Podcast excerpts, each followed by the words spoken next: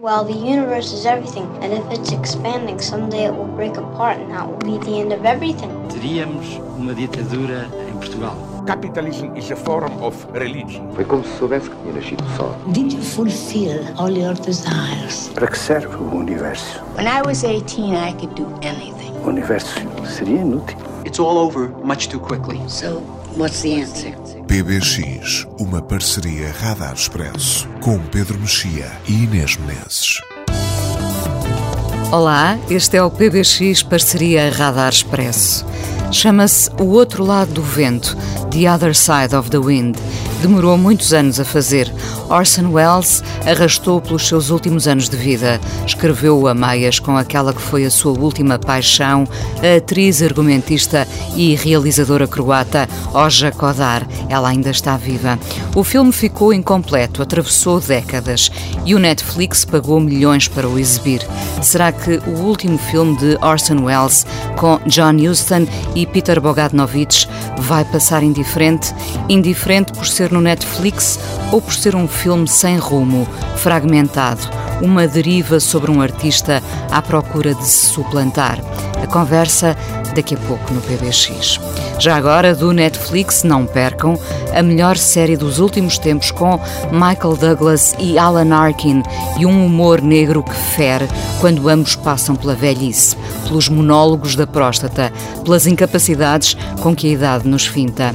A série chama-se O Método Kominsky e fala de um antigo ator, agora reputado professor em Hollywood. A série estreou há poucos dias no Netflix e é o melhor cinema em televisão que vão poder ver. Assinada por Chuck Lorre. A primeira temporada está disponível no Netflix. Queremos muito a segunda e que Danny DeVito se mantenha o urologista de serviço. Neste PBX, o destaque para o livro Luanda Lisboa Paraíso, o segundo romance de Jaimília Pereira de Almeida, autora de Esse Cabelo, escritora audaz, sem medo do risco e da necessidade de rótulos literários. Hoje, e até porque eles já passaram por cá antes, abrimos o PBX com a banda de Bristol, que parece ter ressuscitado o punk. Joy as an Act of Resistance, o segundo álbum dos Idols, é um disco radar e celebra a alegria com barulho. Exaltemos a alegria ruidosa, lembrando que o concerto desta segunda no Porto já esgotou e em Lisboa está quase a esgotar. Danny Nedelko dos Idols, ou como de um grito social e de revolta, se fez um hit.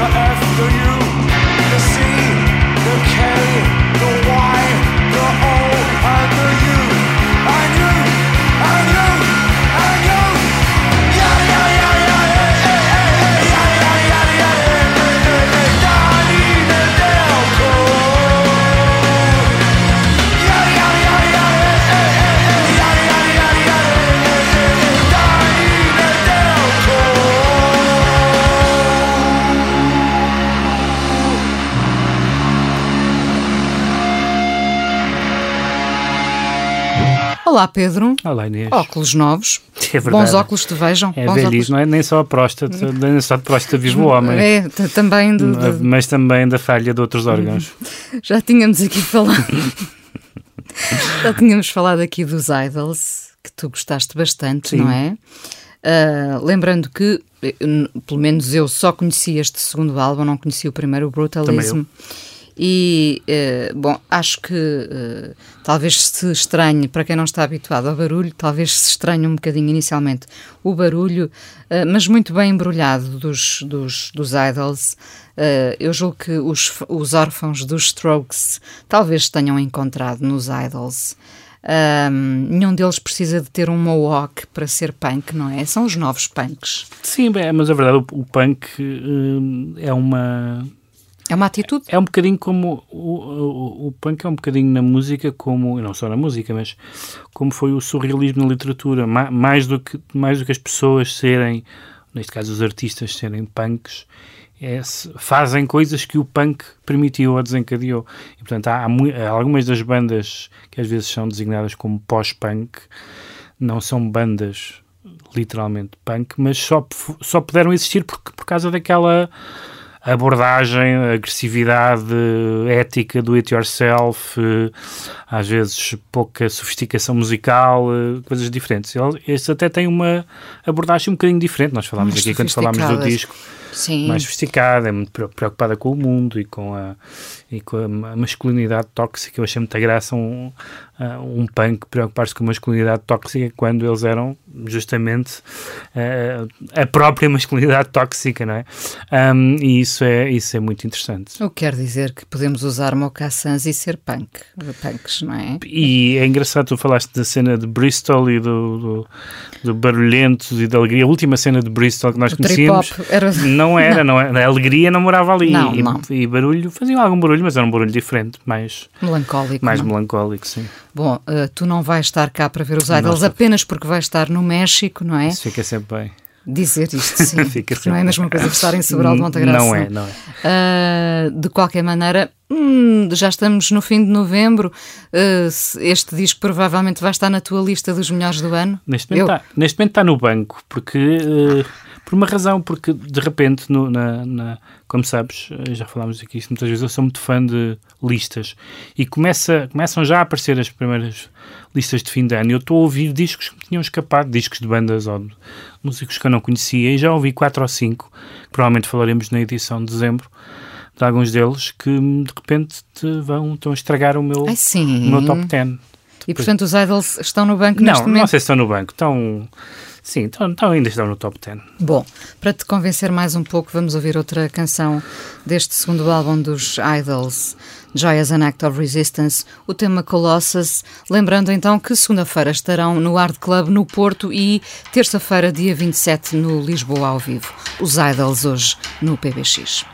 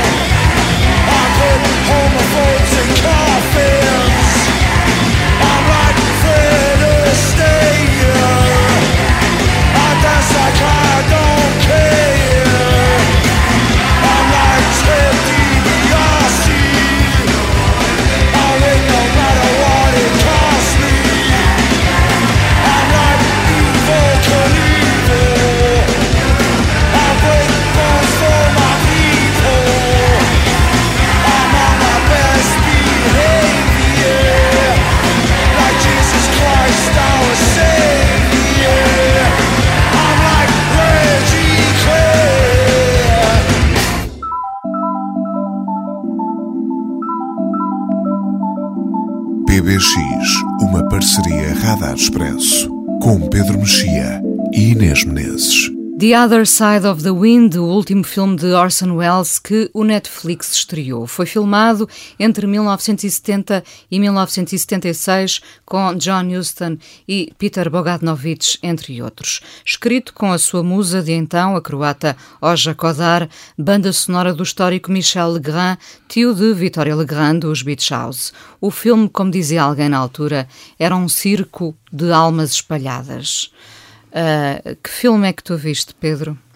Nós vemos sempre filmes diferentes, Sim, não é? Isto é, um, isto é um filme mítico porque a história do, do Orson Welles, desde o, desde o princípio da carreira, é uma história de projetos complicados, uh, porque ele tinha claramente uma, uma visão, como se costuma dizer, tinha uma. Um, sabia muito bem o que queria fazer, muito do que ele queria fazer custava bastante dinheiro. Para este filme, por exemplo, ele filmou 96 horas uh, para ficar com esta versão que tem duas horas e, duas horas e pouco. Um, e, e, praticamente todos os filmes dele tiveram, em um ponto mais pequeno, os problemas que este teve, que foi uh, problemas de financiamento, problemas de impostos, zangas, processos judiciais. Um, há filmes, há, há um filme, suponho que é é um dos filmes do Shakespeare, já não, não tenho a certeza já qual deles é que é, mas há um, um famoso plano num dos filmes dele eh, de, de, com adaptações de Shakespeare, em que há um campo contra campo, portanto, um diálogo em que se vê eh, uma câmera de um lado e a filmar de um lado e depois a filmar a outra pessoa uh, do outro, e, e esse, esse campo e contracampo foram filmados em anos diferentes, em países diferentes, aquelas pessoas nunca estiveram sequer no mesmo espaço. E este filme é um filme que realmente tem depois de o ver, eu diria que tem mais força o mito do que o objeto, porque o filme foi concebido em 61. Quando Ernest Hemingway se suicidou, o Wells ficou muito fascinado com fazer um filme sobre a figura de um escritor uh, um super macho, mas ao mesmo tempo com fragilidades de várias naturezas. Como qualquer macho. Como, como, como, qualquer macho. E o filme evoluiu depois para ser não sobre um, não sobre um escritor, mas, mas sobre, sobre, um, um, realizador. Um, realizador. Uh, o filme começou a ser feito, em, é filmado em 70, e o protagonista do filme, que é o John Huston, que era além do mais também realizador, o protagonista do filme só, começou, só foi escolhido e só começou a filmar em 74, portanto, 4 anos. Claro que não foram 4 anos ininterruptos de filmagens, como é evidente, mas 4 anos depois do começo das filmagens é escolhido o protagonista, depois de outras hipóteses que não se, que não se concretizaram. E uh, ele tinha feito este filme. Uh, vem na sequência um bocadinho das últimas coisas que ele fez, sobretudo um filme uh, maravilhoso, um dos filmes dele que eu mais gosto, chamado F is for Fake. uh, F is for Fake, que é, um, que é um filme sobre, é um documentário ficcionado sobre uh, falsificadores, intrusões, desde um tipo que era conhecido por, por falsificar os grandes mestres da pintura, até uh, um, um, escritor e jornalista que quis entrevistar o Howard Hughes, o famoso produtor uhum. excêntrico, que ele não lhe deu entrevista nenhuma e ele ficcionou uma entrevista e publicou em livro, etc. E depois houve um processo judicial. Portanto, esse filme, e esse filme é sobre esses casos, mas depois o Wells vai-nos contando várias coisas, nomeadamente sobre a sua vida pessoal, nomeadamente sobre a Roger Codar, com que ele já vivia, e depois dali a bocado diz, mas isto que eu vos acabei de dizer não é nada assim, isto é tudo. Portanto, é um filme sobre a, sobre a ficção permanente. E este, o, The Other Side of the Wind, é, por um lado, um retrato da, da, da velha Hollywood e da nova Hollywood. Uh, o John Huston representa um cineasta que podia ser o John Ford ou outro qualquer daqueles velhos realizadores uh, realmente uh, hipermasculinos e, e, e uh, mais ou menos al alcoólicos ou alcoolizados. Um, muito dados a confrontos, etc. E depois os, os jovens cineastas, mais artistas experimentais, a, a ideia do filme é que esse cineasta, que tem 70 anos, está a fazer um filme artístico à maneira, quase é um, é um filme quase hippie, com, com, com muito sexo, com muitas drogas, com muitos filtros, com, muitas, com muita nudez gratuita. Um, e é claramente, ele claramente está a fazer aquele filme. Uh, porque é aquilo que está na moda, mas não é um filme em que ele esteja. E então o filme é construído como sendo um documentário. O, o, filme é, é, uh, tem várias camadas. É, é por um lado, há imagens do filme que ele está a fazer, que é uma coisa realmente ele, que ele próprio apresenta como sendo uma coisa do Antonioni, mas tem muito pouco a ver com Antonioni, é uma espécie de Antonioni on speed. Uh, e depois um documentário sobre, uma espécie de making-of uh, sobre esse filme. Então aí o, o Orson Welles vai buscar personagens, algumas das quais são, aliás, figuras conhecidas, o Peter Bogdanovich é um deles, e aparece muitas outras pessoas, o Claude Chabrol, enfim, muita gente.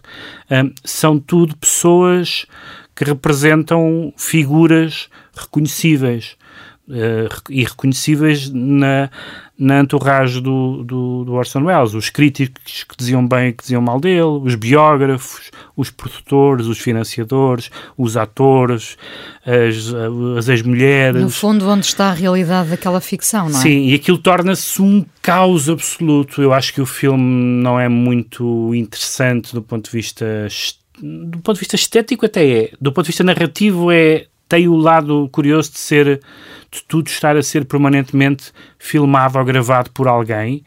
Mesmo dentro do, do, que estamos a ver, há sempre alguém que está a filmar, as pessoas estão sempre a dizer, há essa altura uma personagem que diz, sabem que estamos a ser filmados, que é uma frase muito gira para se dizer num filme, um, e há bocados de entrevistas, gravações, uh, filmes, documentários, e depois há toda assim uma espécie de panóplia mais ou menos surreal, de, desde anões até manequins, manequins bonecos, até uma, até uma, uma boneca mutilada com uma tesoura, uns falos gigantes no horizonte, enfim, é uma trip, de facto, é um filme com o seu quê de psicadélico, mas que é honestamente, eu interessou muito mais ler tudo o que li sobre, a, sobre o filme, sobre, sobre... o processo.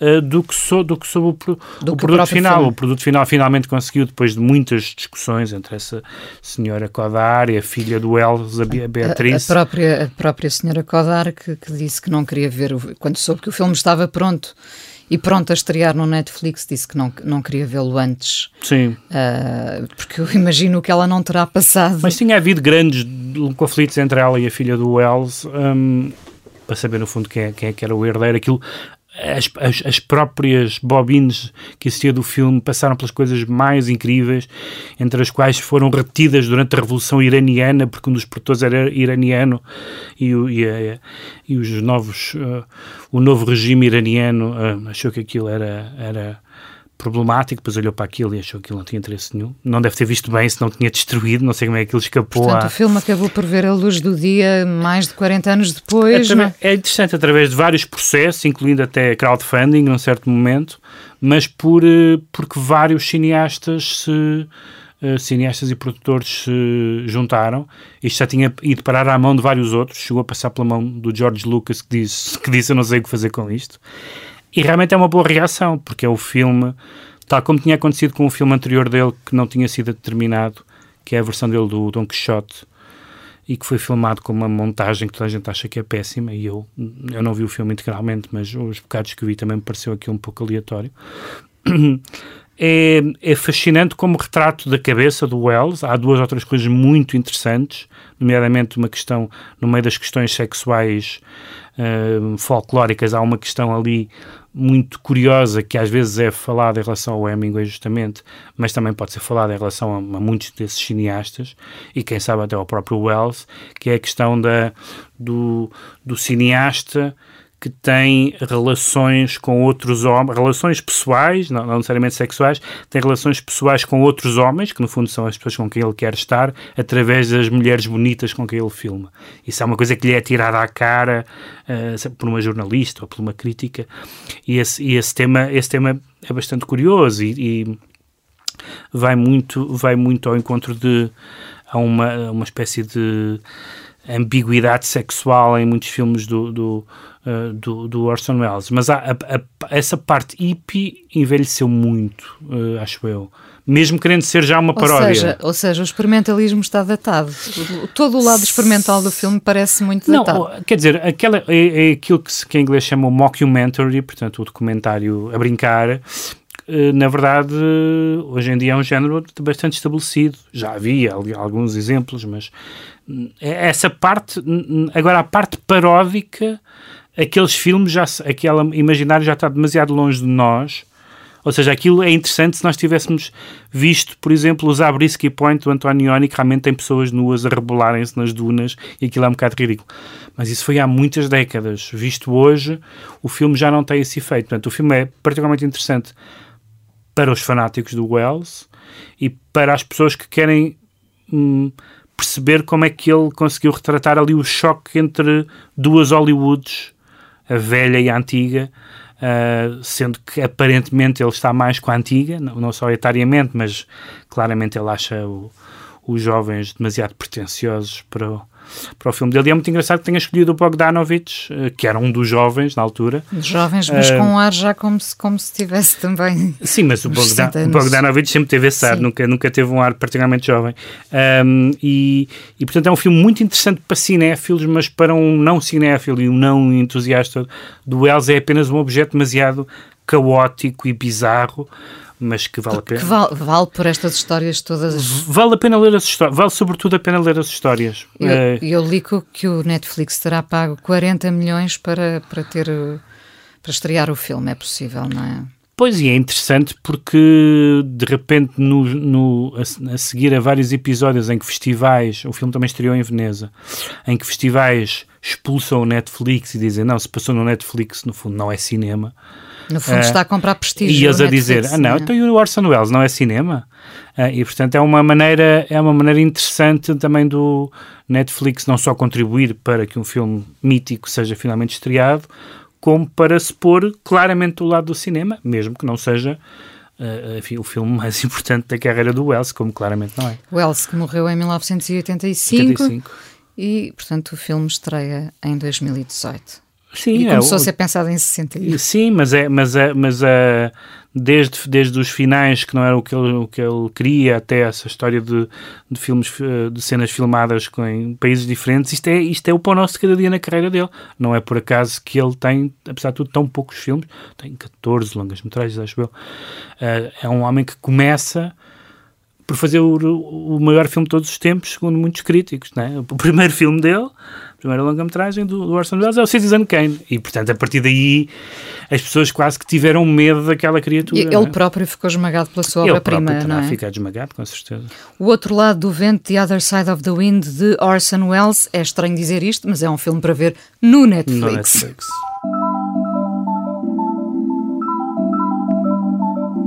PBX, uma parceria Radar Expresso, com Pedro Mexia e Inês Menezes. Depois dos Smiths, colaborações várias, vestiu a camisola por diversos projetos, de The Electronic Modest Mouse até se assumir a solo. O resultado, vou eu dizer ao Pedro, desculpa, é sofrível, mesmo que ele seja um dos melhores guitarristas dos anos 1980. Johnny Martin, agora 55 anos, e mais um álbum a solo, chama-se Call the Comet, e o Pedro Mexia foi ouvir.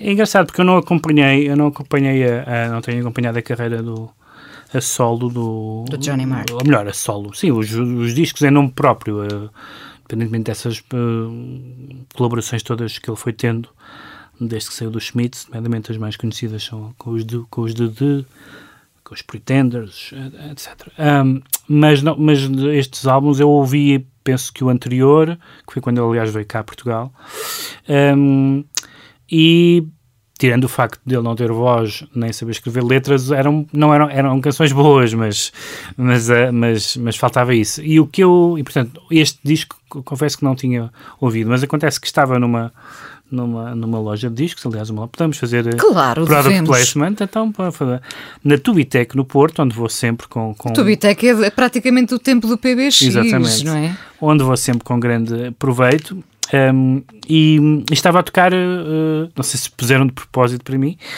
mas estava a tocar qualquer coisa que me pareceu uma coisa dos Schmitz que eu não conhecia e, e, e perguntei o que é isto. Swota Smith. Soou esta canção que se chama um, Hi Hello. Um, e que me parecia quase uma. Eu dizia, isto é ou Smiths ou alguém a copiar o There is a Light That Never Goes Out. Um, ou, ou qualquer coisa parecida, ou outras canções. Há um lado aqui super melódico e super melancólico que não. Aliás, uma das coisas interessantes é que houve vários candidatos a herdeiros dos Smiths e nunca houve verdadeiramente nenhuma banda. Eu lembro de uma banda que eu a altura achava que podia ser, uma banda chamada Gene, que eu achava alguma Ah, graça. é sim, claro. Ah, e pronto, que tinha ali umas, umas aproximações, mas, mas de facto não, não, não só nenhuma era tão boa como nenhuma era realmente parecida. Será por isso que eu passo os jeans na radar? Agora estás Acho a... foi esse- provavelmente Achas que é foi isso. esse género? E esta, e esta canção lembrou-me, e também. Repara que nem o próprio, desculpa interromper, Sim. nem o próprio Morrissey perpetuou a memória dos Smiths. Não, era isso que eu ia dizer. Eu também, eu também, eu também eh, lembrei-me de, de es- escolher este disco por outra razão, porque eu tinha lido a, tinha lido a, a autobiografia do, do, Do Morrissey. As duas, a do Morrissey e a do Mar. E a do Morrissey, que tem umas primeiras dezenas de páginas realmente fantásticas sobre Manchester e sobre a sua infância e adolescência, mas depois desemboca naquilo que ele é há muito tempo, que é uma pessoa extraordinariamente ressentida, vingativa, etc. Enquanto a, a- é uma, é uma bi- autobiografia bastante interessante e bastante desagradável. A, auto- a autobiografia do Johnny Marr é um bocadinho o contrário. É relativamente xoxa, mas é claramente um tipo decente e... E toda, e- gosta, toda a gente e- gosta dele, e é? com, e com quem nós gostávamos de, de- de conversar. Um, e, portanto, e o Morrissey, de facto, tem, tem caprichado em ser obnoxious nos últimos tempos, sobretudo agora, agora tornou-se tornou-se um ultra do Brexit, não é? Um, e a dizer coisas sobre... Como estaria Morrissey em Portugal com esta discussão das touradas? Seria impossível, não é? Pois, mas mesmo, mas mesmo isso eu tenho todo o respeito pe- pelas, pelas pessoas que têm as- essas causas, mas ele tornou-se eh, tornou-se catequético e, e- e insuportável com as suas, com as suas causas. Um, e, e claro que evidentemente que é, o que estes dois senhores fizeram juntos é, para mim, da ordem da, da- dos livros sagrados. Isso, isso está lá e nada que possam fazer o tiram. Mas também por causa disso e por ter entrado na loja e ter ouvido isto, hum, achei que era interessante ir buscar esta canção do Johnny Marr, que ainda está aí, pode ser que volte cá. Eu, não, infelizmente, não fui ver da Vai outra estar vez. no Superbox em stock Vai agora. estar. Vai Ah, estar bem, este fim de semana. É, vem este fim de semana? Vem este fim de semana. Oh, logo não, não Eu pensei cá. que era por isso que tu Não, tinhas não, escolhido. foi, não sabia sequer. Não viu que estava neste fim de semana porque não estou cá no fim de semana, por isso. Bom, o disco é deste ano, chama-se Call the Comet. Sim, e, o quarto eh, disco dele. quarto disco dele e até lembrou Smiths. E é por isso também que vamos ouvir Johnny Marr, um cometa que passa por Lisboa estes dias.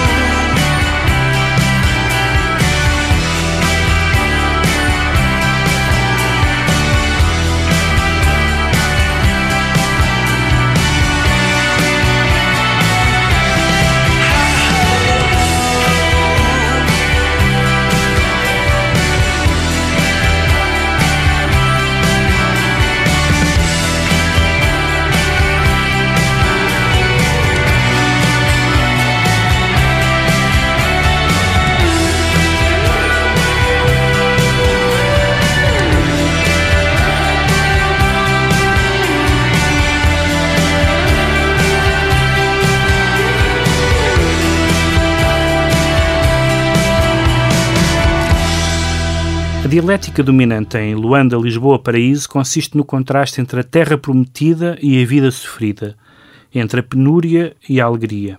Lisboa, a metrópole, tem mais possibilidades do que Luanda, sobretudo quando a guerra civil se instala e a degradação urbana se agrava em Angola.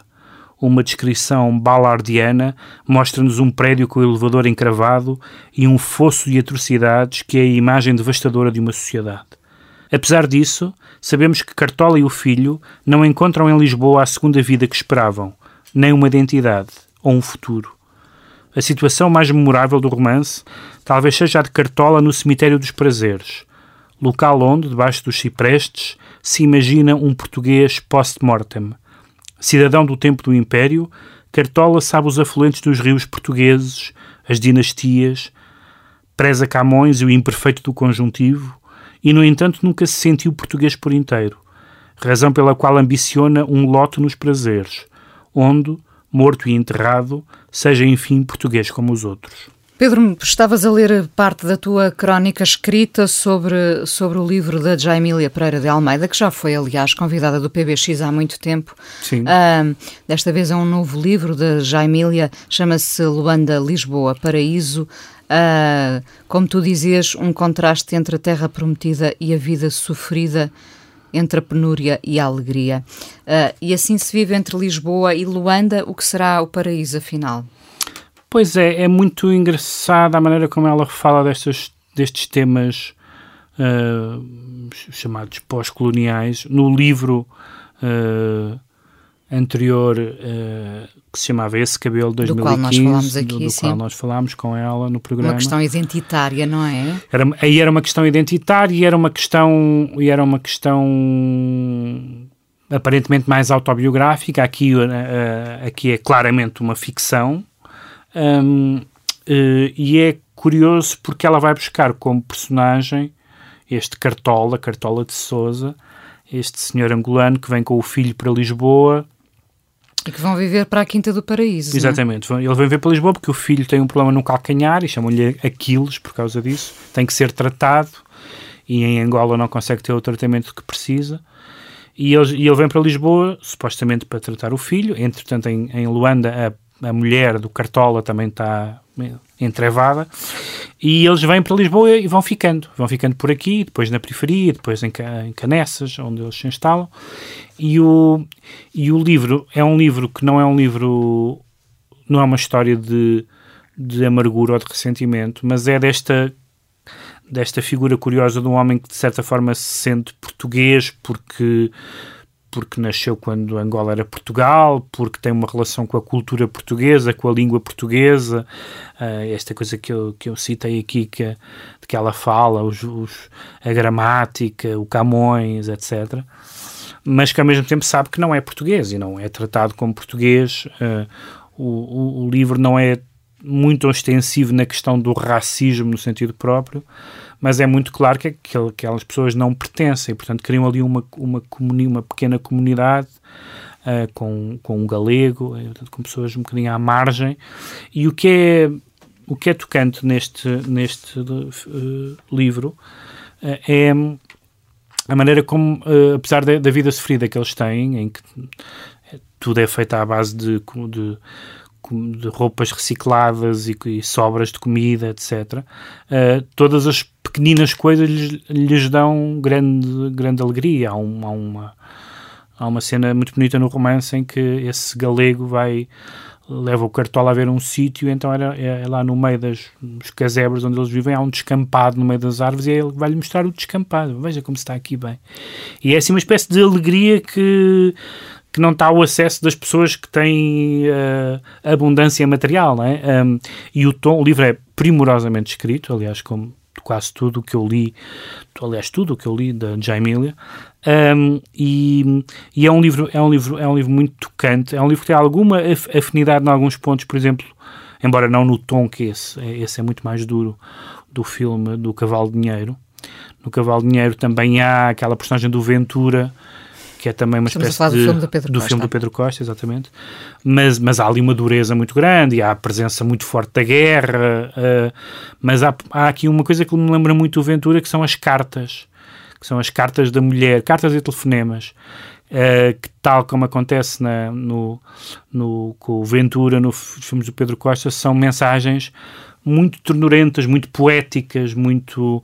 Ela pede-lhe coisas muito específicas, de lojas muito específicas de Lisboa, porque ela tem todo um imaginário que as pessoas das colónias têm sobre o que é a metrópole. E isso, de certa forma, ameniza a, Sim, o, o, lado áspero da rotina, é, é? muito estranho porque os livros, uh, os livros e até os melhores livros que são escritos sobre estes temas são livros desagradáveis porque por razões óbvias, porque são vidas uh, difíceis, situações políticas complicadas. Estou a pensar num livro como o, o Caderno de Memórias Coloniais da, da, Isabela Figueiredo, que é um belíssimo livro, mas é um livro duríssimo, é um livro desagradável no sentido psicológico e, e, e aqui não, aqui há uma espécie de, de uh, gentileza natural que cobre estas personagens e que nunca é nunca é artificial, nunca é fácil, é, é, é perfeitamente uh, crível que elas mantenham esta espécie de de ilusão amena de que está tudo bem, de que um dia voltaremos, de que o miúdo se vai curar, de que vão arranjar um emprego, de que os portugueses os vão tratar como portugueses, um, ou de que o Cartola pode vir a usar uma cartola, aliás, é, o nome dele vem, vem, vem, vem daí, ou até um chapéu de coco. Há umas cenas muito boas em que ele vai experimentar chapéus que não pode comprar no Recife, vai a umas lojas experimentar os chapéus. Um, Há esperança no descampado, no fundo. Sim, isso é que é interessante porque não é muito. Para já, a, a esperança e a gentileza e tudo isso são matérias literariamente melindrosas e aqui elas são uh, criadas literariamente, ou seja, não é simplesmente uma pessoa que tem uma visão relativamente bondosa, até porque não é bem isso que está em causa, da espécie, da espécie humana, mas tudo é credível. A maneira como as pessoas uh, criam umas, umas ilusões de que tudo no fundo vai correr bem. Um, uh, é, um, é, é, realmente tocante no livro, nesta relação entre, o, entre um pai e um filho, e uma mulher que está em Angola, e uns vizinhos do lado, e uns portugueses que primeiro parecem simpáticos, mas depois se fartam dele. Um, e eu acho que, que, que, que, com estes livros a Jaime Pereira de Almeida é realmente um dos casos mais interessantes desta literatura que tem um enraizamento, obviamente, histórico e social, mas que isso talvez me interesse ainda mais do que isso, é, tem sobretudo uma, um trabalho sobre a, sobre a língua que é, quer dizer, estas frases, é, basta ler uma página deste livro para perceber, para perceber que estas frases não se escrevem à primeira, isto, isto são livros trabalhados literariamente, e é esse trabalho literário que, que torna mesmo aquilo que em geral dá má literatura em ótima literatura. Luanda, Lisboa, Paraíso, o novo livro de Jaimília Pereira de Almeida, o destaque no PBX de hoje. Quando eu era muito pequeno, tinha uma destas habilidades diabólicas. I made bad choices. I got high without always thinking about the harm that it could do. PBX, uma parceria Radar Expresso com Pedro Mexia e Inês Menezes. E porque se falou de Vitória Legrand há pouco a propósito do seu tio Michel Legrand, que assinou a banda sonora do filme The Other Side of the Wind de Orson Welles, os Beach House em 2018 voltaram com um disco novo, Seven, o sétimo disco deles, esta é uma das canções eh, do álbum cujo teledisco hipnótico foi realizado por Michael Hirsch e lançado esta semana. O tema Pay No Mind, os Beach House no PBX.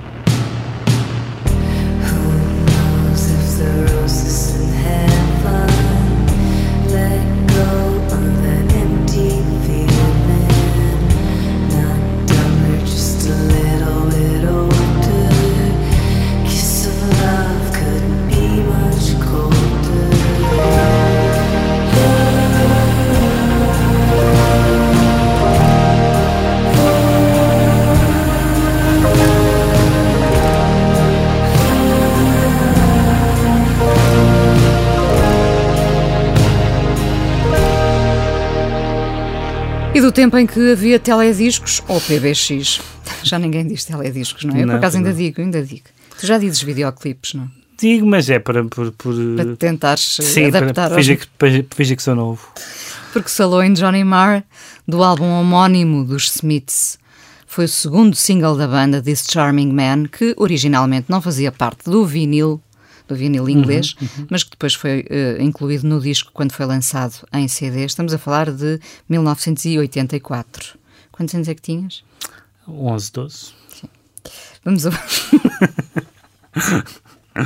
Vamos então recordar do tempo em que havia PBX, This Charming Man, os Smiths.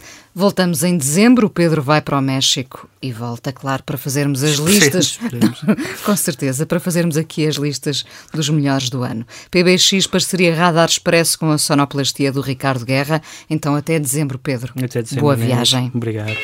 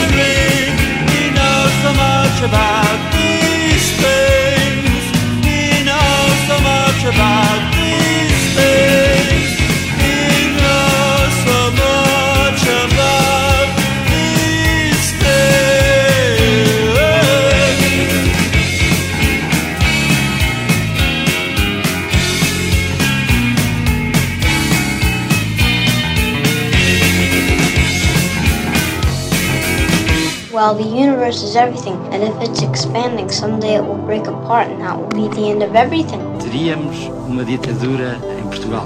Capitalism is a form of religion. Foi como se soubesse que tinha nascido só. Did you fulfill all your desires? Para que serve o universo? When I was 18, I could do anything. O universo seria inútil. It's all over much too quickly. So, what's the answer? PBX, uma parceria Radar Expresso com Pedro Mexia e Inês Menezes.